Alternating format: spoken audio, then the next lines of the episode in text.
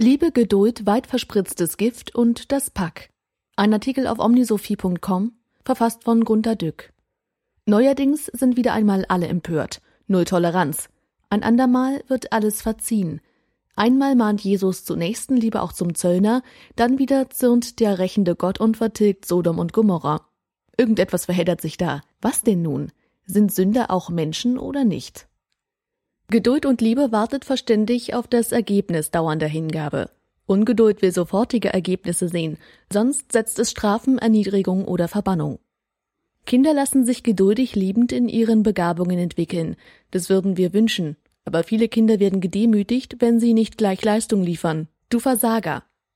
Menschen lassen sich gut in die Arbeitswelt integrieren, wenn wir liebend geduldig einen Platz für sie suchen helfen, an dem sie gerne sesshaft werden und eine Heimat in ihrer gern ausgeübten Tätigkeit finden. Das würden wir wünschen. Aber viele Minderleister werden gedemütigt und seelisch vernichtet, wenn sie nicht nach der Norm funktionieren und Arbeitslosengeld beziehen müssen. Die wollen einfach nicht arbeiten. Das ist es. Vielen Armen, die zum Beispiel zwar Sehnsüchte, aber keine Möglichkeiten haben, können wir liebend geduldig helfen, sich selbst zu helfen und sich aufzurappeln. Das würden wir wünschen, aber sie werden so oft einfach als lästig abgetan. Schmarotzer. Viele Menschen, die an einer Behinderung leiden, ließen sich langmütig liebend integrieren, aber sie werden exkludiert. Wenn man einem Kind sagt, meinetwegen in diesem Augenblick mit einigem Grund, es sei ein Versager, bricht ihm die Seele. Wir alle wissen das, es geschieht trotzdem. Das Schlimme daran ist, dass alle, die solche Worte mithören und oder davon erfahren, dieses Einzelurteil als kategorisches Urteil über alle Menschen in derselben Situation auffassen. Wenn der Chef findet, manche wollen nicht arbeiten, dann ducken sich viele. Nicht, weil sie nicht arbeiten wollen, sondern weil sie fürchten müssen, dass der Chef auch sie damit meint. Wenn man das Wort behindert als schnoddriges Schimpfwort benutzt, fühlen sich viele wirklich Beeinträchtigte beschmutzt. Sind sie damit ebenfalls beschimpft?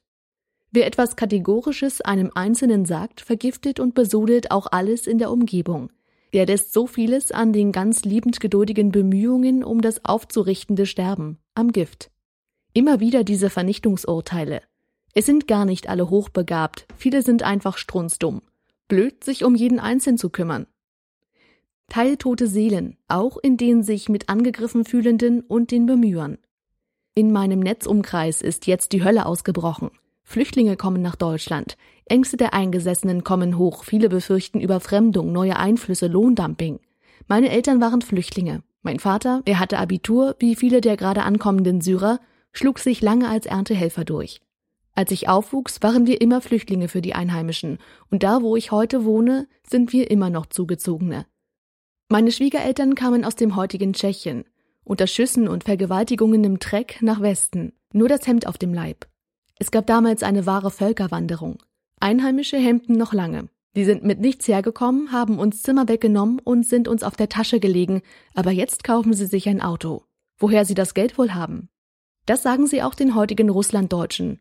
Ja, und alle aus dem Osten, also der DDR, können ähnliche Lieder singen. Das ist immer so. Es geht quälend lange immer so. Wenn Sie darunter leiden, Sie können gerne darüber weinen und es sich anders wünschen.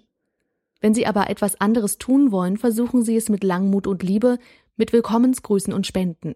Und haben Sie bitte Geduld, es dauert wieder so lange, so lange. Aber es wird. Sehen Sie die Welt aus der Sicht eines Pfarrers. Es wird ganz okay, aber fast nie wirklich gut. Geduld ist die Fähigkeit, so lange auf das Ergebnis zu warten, wie dafür gebraucht wird. Und es sind immer die, denen der Geduldsfaden reißt, die dann über jeden, der dem Ergebnis im Weg steht, im Zorn ewige kategorische Urteile aussprechen. Liebe Leute, und jetzt sind da schlimme Ausländerfeinde, die Heime anzünden und sich in entsetzlicher Weise daneben benehmen. Und ich frage mich, ob man sich da hinstellen und sie als Pack bezeichnen darf. Schimpfwörter in diesem Einzelzusammenhang sind ja allemal berechtigt, aber diese Zornesausbrüche äußern sich in kategorischen Urteilen. Diese, noch einmal, sind im Einzelfall absolut berechtigt, aber sie verbreiten Gift des Kategoriellen, sehr viel in den gleichen Topf zu werfen. Wer jetzt also in erweiterter Form von diesem ganzen Pack, diesen ganzen Gesindel, den wimmelnden Rassisten, Nazis und Menschenfeinden redet, trifft auch die, die in sich Ängste und Bedenken tragen. Sind auch sie nur niedriges Geschmeiß? Diejenigen, die einfach Angst haben, dass ihnen die Arbeit weggenommen wird. Diejenigen, die aus bitterer Erfahrung gewiss sind, dass für Arme dann natürlich auch weiter und mehr gespart werden wird, dass Wohnungen noch teurer und rarer werden. Alle diejenigen kommen jetzt in die Gegend, sich selbst in Packnähe versetzt zu sehen. Und das erzeugt eine schweigende Verbitterung, fürchte ich. Das sollte denen, die im Netz mit Rassist und Pack so leicht im Zorn um sich werfen, klar sein. Wollen die das? Oder sind sie innerlich einfach nur total angewidert und angekotzt von den verstockten Einheimischen, die diese neue Integrationswelle wieder einmal über ein Vierteljahrhundert hinziehen werden? Die wüsten Beschimpfungen hier im Netz sind für viele Leute richtig und verdient, aber das kategorische flächenbrennende Urteil über die hässlichen Deutschen mal wieder reißt Gräben auf, auf deren beiden Seiten ja ziemlich viele Leute stehen. Ich verstehe auch Leute nicht, die einerseits Liebe zu allen Menschen theoretisch fordern, dann aber Mitmenschen, die hier im Land Angst haben, von ihrer Theorie ausnehmen wollen. Ich verstehe Leute nicht, die mal kurz einfliegen, sich vor einen gelöschten Brand stellen und mit Pack, offenbar kalkulierend, ein anderes Feuer anzünden, worauf die Presse ausführlich diskutiert, ob das Wählerstimmen gebracht hat und wie viele. Zum Beispiel hat Sigmar Gabriel zuerst versucht, mit der Pegida in Dresden zu reden. Das hat gekostet. Nun sagt er, Pack. Gewinnt das? Sieht das im Ganzen betrachtet gut aus? Ach, es dauert jetzt lange Zeit, bis wir das alles mit Geduld und Liebe gemeistert haben. Aber es wird. Da bin ich vielleicht zu naiv optimistisch. Haben Sie beobachtet, dass wir in Deutschland 15 Jahre nach dem Krieg mit den Flüchtlingsdramen ein Wirtschaftswunder hatten? Dass wir nach dem 15-jährigen Zicken rund um die Wiedervereinigung wieder großwirtschaftlich rausgekommen sind? Dass nach jeder Völkerwanderung sofort wieder etwas voller Energie dem Problemberg entsteigt? Na, sofort nicht. Auch dann nicht, wenn Machtkämpfe und Zank ausbrechen. Aber mit Geduld und Liebe sind geschichtlich gesehen 15 Jahre fast sofort. Für den häufigen Fall, dass es unsägliche Meinungen im Internet gibt, hat man gelernt, deren Träger als Trolle zu bezeichnen und keinesfalls zu füttern, weil es jedes Mal nur vergiftet, vom Thema abbringt und dann auch noch von der Sache. Nicht füttern wird immer wieder beschwörend gelehrt.